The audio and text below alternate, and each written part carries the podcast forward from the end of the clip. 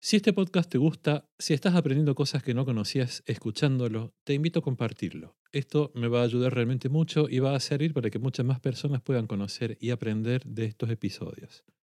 Y si sos un oyente nuevo, te cuento que este podcast además forma parte de gusespada.com, un blog dedicado a la formación en dirección de coros vocacionales. Cada mes del año subo un nuevo curso online con clases en video y cuatro arreglos corales fáciles de aprender, fáciles de cantar para coros vocacionales. A día de hoy, 12 de octubre de 2021, hay 34 cursos de dirección coral en el blog y más de 570 arreglos corales en la biblioteca. Este podcast existe gracias al apoyo de los suscriptores de gusespada.com, directores como vos, interesados en completar y perfeccionar sus conocimientos de dirección coral e interesados también en encontrar arreglos interesantes y fáciles de cantar para sus coros.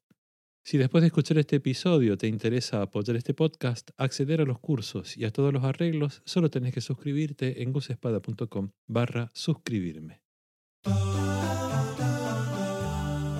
Dirección Coral Online, un podcast sobre dirección de coros vocacionales. Este es el episodio número 87 de Dirección Coral Online y hoy Bernardo Latini nos cuenta cuáles son los pasos que debemos seguir para llevar a nuestro coro infantil desde el canto al unísono al quadlibet y al canon. Para coros de cualquier edad que ya pueden cantar cánones y quadlibets hay mucho y muy buen repertorio relativamente fácil de conseguir pero especialmente para coros infantiles que están justo en la etapa previa entre el unísono y el canon y el quadlibet, ese material escasea. Quédense hasta el final del episodio porque vamos a hablar de un libro que reúne composiciones originales de Bernardo Latini, escritas especialmente para coros que están en esta etapa y que incluye una propuesta pedagógica para el trabajo con coros de niños, diagnóstico del grupo, cómo trazar objetivos con ese grupo, cómo diseñar un camino que vaya desde el punto actual hasta ese objetivo, incluyendo la selección de repertorio, dinámicas de ensayo, etc. Lo escuchamos.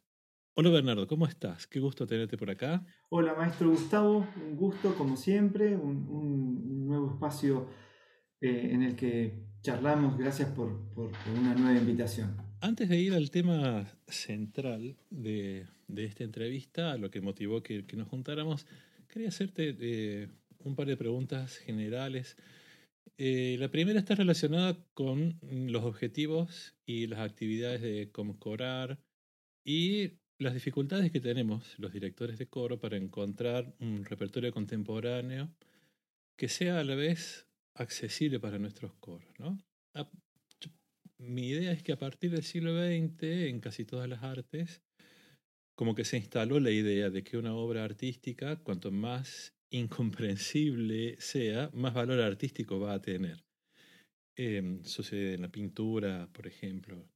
Este, y eh, con unas comillas enormes en el término valor artístico, que es una, cuestión que genera mucha, mucha polémica. ¿no? ¿Será entonces eh, que para un compositor las composiciones fáciles, eh, en cuanto a nivel de dificultad del lenguaje, tienen menos valor artístico que las más difíciles? ¿Cómo ves vos este tema? Mira, lo puedo relacionar directamente con, con mi tarea eh, cotidiana y, mi trabajo escribiendo, pero te puedo responder también lo que creo en, respecto a otros artistas y de otra gente que, que, trabaja respecto del arte.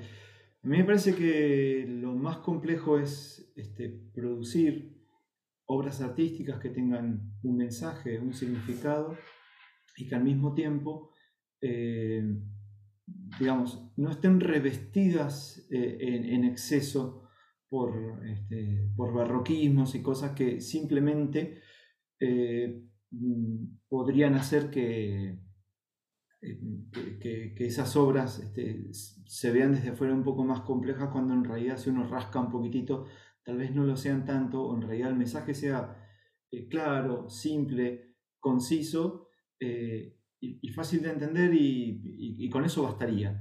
Eh, lo que creo es que es, importante, eh, es importante ser auténtico con lo que uno, con, la necesidad que uno tiene o en el caso de algún encargo, alguna, alguna cuestión así, eh, tener bien claro cuál es el objetivo de esa obra.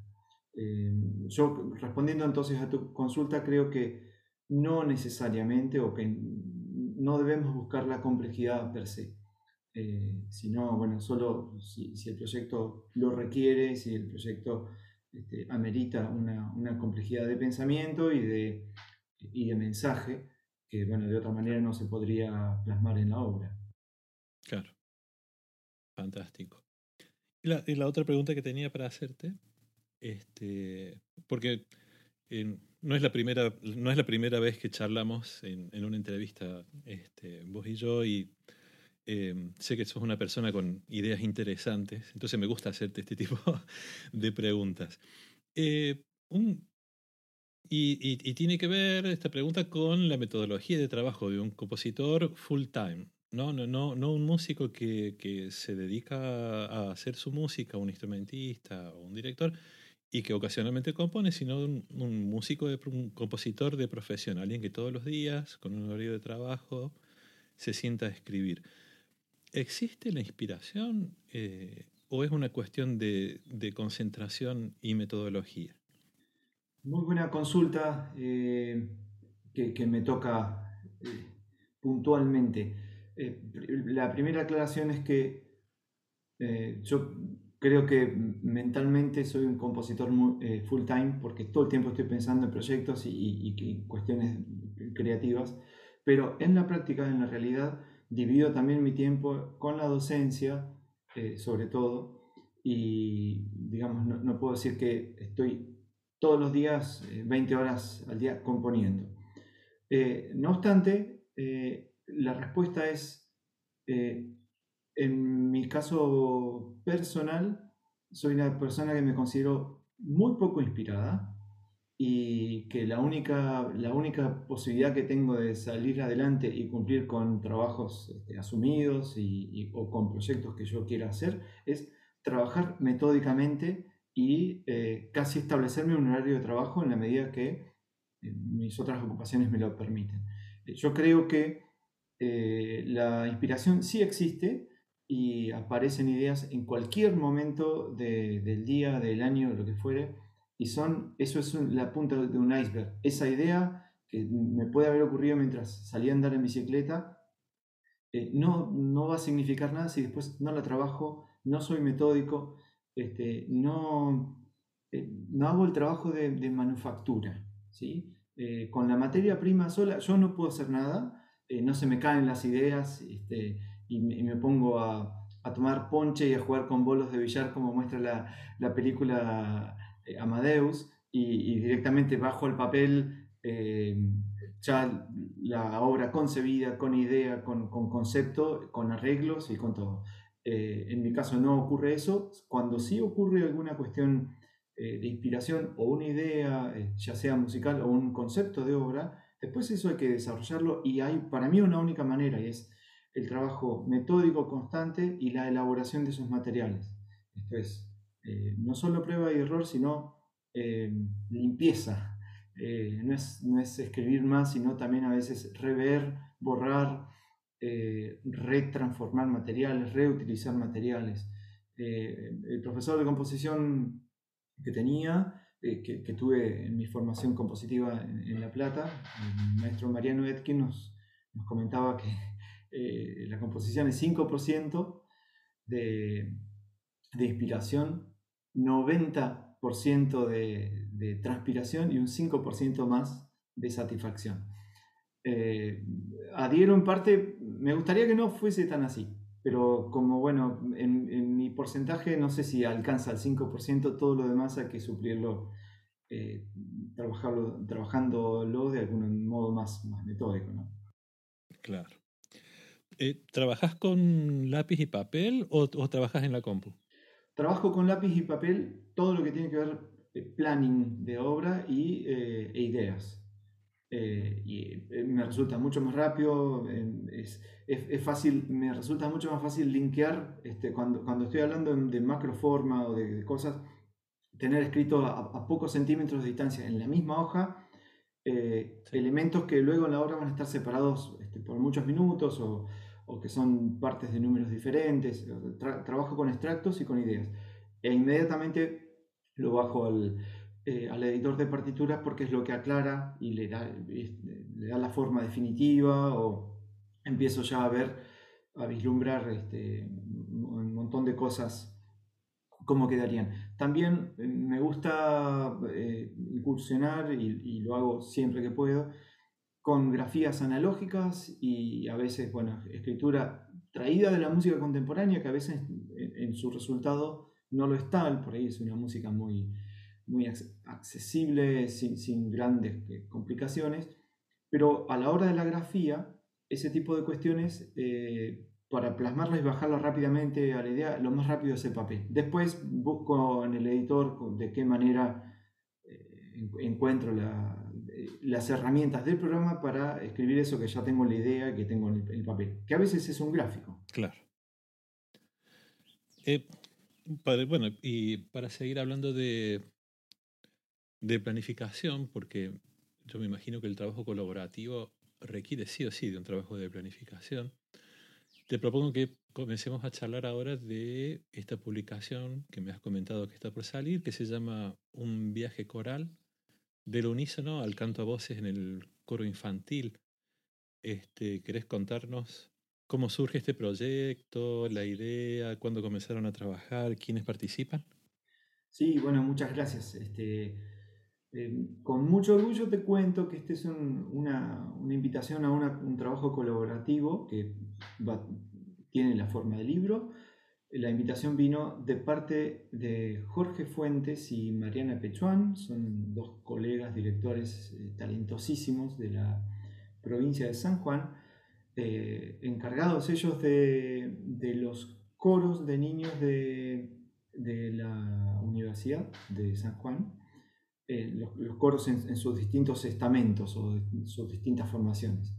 Eh, ellos tuvieron un periodo formativo muy importante en Hungría, trabajando con, el, con la concepción Kodai, y hace ya años que están volcando todo eso en su trabajo diario o semanal con los coros. Eh, tienen unas, unas ideas este, muy, muy claras respecto de la metodología, la dinámica de ensayo y la forma de, de enseñar. Eh, y bueno, parte de mi trabajo escribiendo también ha, incluido e incluye este, habitualmente la escritura para, para coros de, infantiles. Entonces la propuesta vino de ellos, me dijeron, mira, tenemos la idea de hacer un libro, tenemos unas ideas, unas cuestiones teóricas este, respecto de, cómo llevar un coro que recién se está formando y que, que canta bien al unísono, pero lo queremos llevar, eh, queremos explicar cómo llevar eso al canto a voces, eh, a, la polifonía. ¿no? Y nos gustaría eh, hacer un libro en donde haya una parte teórica y nosotros expliquemos el porqué de cada uno de esos, de esos pasos, por qué la secuenciación, y te quisiésemos este, proponer, si gustas, componer una obra por cada uno de esos pasos, o sea, un ciclo de canciones que demuestre o que, que, sea pedagógico en tal sentido y que ilustre las eh, las distintas instancias por las cuales, digamos, cómo ir llevando un coro a través de las obras eh, por un, un grado secuenciado de dificultades. Eh, de eso se trata el libro y mi, mi aporte colaborativo es puntualmente la composición de las, ocho, de las ocho obras que constituyen este ciclo.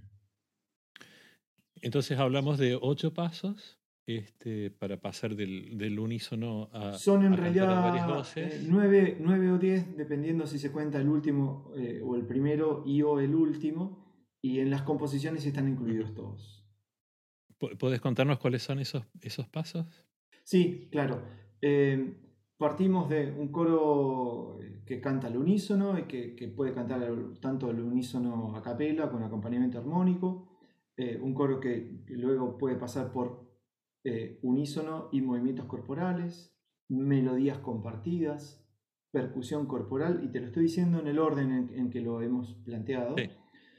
Eh, percusión corporal, voz ocasional, pedal, ostinato melódico, recién después el quodlibet, luego el canon no secuencial y por último el canon secuencial que incluye terceras paralelas. Hay un último nivel que sería un nivel un poco que no, no, no incluye nada de esto, que sería un poco más libre y que es eh, es un nivel en el que están muchos de los coros que cantan a voces, eh, digamos, ya hay repertorio de todo tipo para eso. Y quiero aclarar que estos pasos que te acabo de comentar son de autoría de Jorge y de Mariana.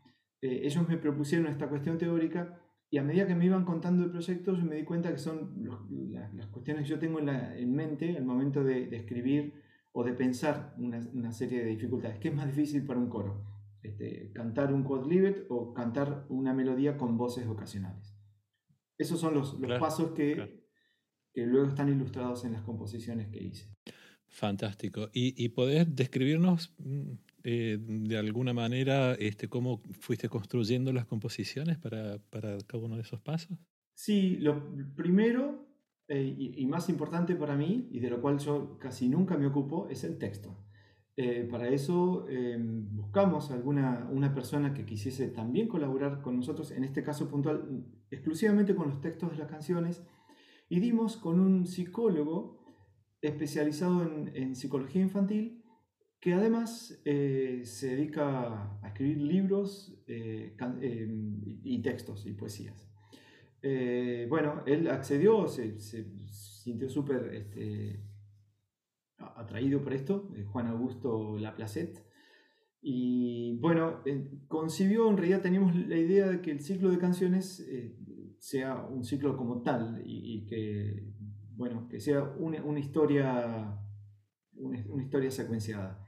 Eh, no, no voy a spoilear de qué se trata el viaje, el viaje es, a un lugar en particular, para eso este, tienen que esperar que salga el libro, que eso va a ser dentro de poquitito, pero el, el, proceso fue contactarlo a él, contarle la idea, él tuvo la idea del guion, de qué se trata el viaje, a dónde viaja ese coro de niños, lo que tengo que decir es que viaja eh, en un colectivo, en, un, en un autobús, y que el, la canción número uno eh, comienza con los niños subiendo al autobús, o sea, el viaje ya es desde que se suben, por lo tanto, las ocho obras están pensadas como una historia eh, de ida y de vuelta en ese viaje, eh, con sus distintos momentos que, ocurren durante esa, jornada de, viaje coral del coro. Y yo he pensado, por supuesto, cada obra está pensada para que pueda ser cantada individualmente o se pueda cantar el ciclo en el orden en el que va. Pero además, hablando, por ejemplo, de esta cuestión, una vez que ya tenía la idea, eh, las obras tienen en, orden de dificultad, por supuesto, la 1 es mucho más compleja que la 8, eh, respeta la secuenciación que están planteadas, eh, que están planteadas en, los capítulos teóricos que escribieron Jorge y Mariana, y eh, y además integran las dificultades anteriores. Por ejemplo, en la canción 3 vamos a encontrar dificultades que se trabajaron en la canción 1 y 2, pero no nada de la 4 todavía. Y otra de las cosas que, que también, por ejemplo, cuando, empezamos a trabajar la espacialidad y las, melodías compartidas, la manera de, de, explicitarlo es pensando en una composición en donde dé cuenta de ello. Entonces, los chicos, por ejemplo, en, en el viaje de ida, durante un par de canciones van en el escenario se deben disponer como si estuviesen eh, viajando en un ómnibus. Entonces, eh, hablan o cantan los que, los que miran hacia el frente, y responden los que están mirando por, por, las ventanillas del lado derecho, y luego lo hacen los que están del lado izquierdo, los que están en el fondo. Eh, estos son, digamos, recursos que no son extremadamente complejos, pero sí trabajan en un coro inicial la espacialidad, el escuchar otros grupos, el saber esperar, la, idea de frase y de forma eh, que se constituya en la mente del niño que lo está cantando. Eh, esa es un poco la idea. Eh, como te conté, cada uno de, los pasos este, están incluidos en, las composiciones y eso con unos textos que son de una belleza infinita, muy bellos y muy, este, con un fundamento psicológico respecto de, de, lo, de, lo, que pasa por, por la cabeza de, de, una infancia, de, un niño eh, que, que, está en edad de, de, coro escolar o de coro de niños. Entonces está todo lo lúdico, la, la, cuestión del desapego de los padres, la expectativa, el saber esperar, los límites, eh, los límites de los adultos, eh, bueno, hay un, un, montón de cosas pensadas ahí que, bueno, son responsabilidad de Juan Augusto, el autor de los textos. Fantástico. Bernardo, estamos terminando ya. Este, y te quería preguntar entonces, eh, aproximadamente cuándo va a salir este libro y qué cosas, eh, las personas que compran el libro, qué cosas va a encontrar dentro. Eh, gracias por la pregunta porque me estoy dejando un par de... Hablé, perdón, mucho de, mi participación en el libro, pero yo soy un 33%. Este, Y es, es, importante que comente también parte del aporte de Jorge y de Mariana. Eh, quien compra este libro, que eh, en realidad en este momento está en revisión, así que creemos que eh, va a ser cuestión de antes de fin de año que esté, posible de comprar a través de GCC Ediciones. Y quien acceda a este libro se va a encontrar con un, un diagnóstico o una serie de, una suerte de manual o, de, consejos o de, experiencias transmitidas a través de sus dos autores eh, de la parte teórica respecto de eh, pedagogía al momento de, eh, de trabajar con un, con un, coro de niños, desde el diagnóstico del grupo que tengo, el diagnóstico del lugar a donde yo quiero llevar el coro, cómo planificar para llevarlo desde este punto a este otro, este otro punto, incluyendo la selección de repertorio, por ejemplo, todo el, libro está, está hecho en un lenguaje, por supuesto, muy accesible de leer y eh, tiene que ver todo con un lenguaje que tiene que ver con el viaje. Entonces vamos a encontrar una revisión técnica del colectivo, que es encontrar, revisar técnicamente, a ver en qué, en qué estado está nuestro grupo, a dónde lo queremos llevar y cómo diagnosticar eso. Cinturones de seguridad y, este, y motor en marcha un pulso estable, la, la, tensión distribuida a través de los paisajes, el combustible emocional, eh, cuestiones que tienen que ver con la, eh, con la dinámica de ensayo. Eh, con niños cómo trabajar este, determinadas cuestiones. me parece que sus autores, eh, aquí en, esta sección de la que estoy hablando, tienen mucho que contar porque tienen mucha experiencia al respecto.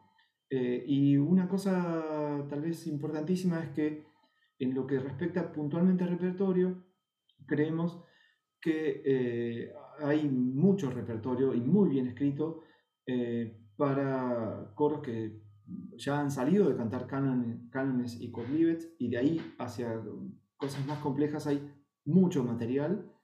Canons y codlibets eh, hay, un poco menos, pero para esos coros que están este, entre medio y que cantan al unísono, pero que todavía no llegaron a resolver cánones complejos o, de mediana dificultad, hay toda una parte en el medio que, eh, que está, que todavía es, es para explotar y para la cual no hay tanto material y muchos directores nos, lo hacen saber, mirá, este, estoy, estoy, con esto y de repente me puse con esta otra obra un poco más compleja y el coro todavía este, no, no, llegó a ese, estadio.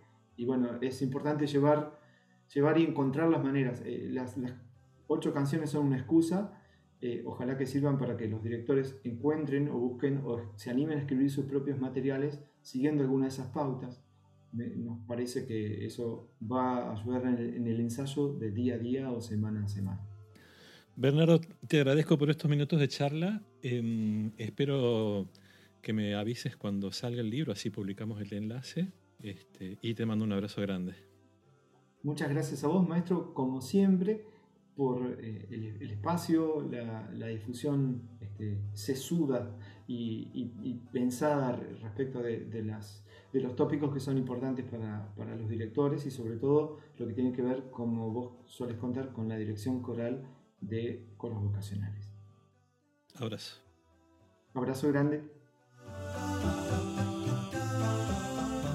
Y bueno, si tu coro está en esta etapa, Bernardo nos acaba de contar qué opciones hay para encontrar el repertorio adecuado, componerlo, arreglarlo nosotros mismos o estar atentos y comprar este hermoso libro que está por salir. En los próximos episodios de Dirección Coral Online voy a informar apenas esté a la venta y dónde lo podemos comprar. Y ya está. Esto es todo lo que tenía para compartir con ustedes hoy. Muchas gracias por escuchar por compartir este episodio si les gustó, por suscribirse a los cursos y arreglos del blog, por darle seguir este podcast y por todos los comentarios que siempre me hacen llegar a gusespada.com barra contacto. Un abrazo y nos vemos la próxima.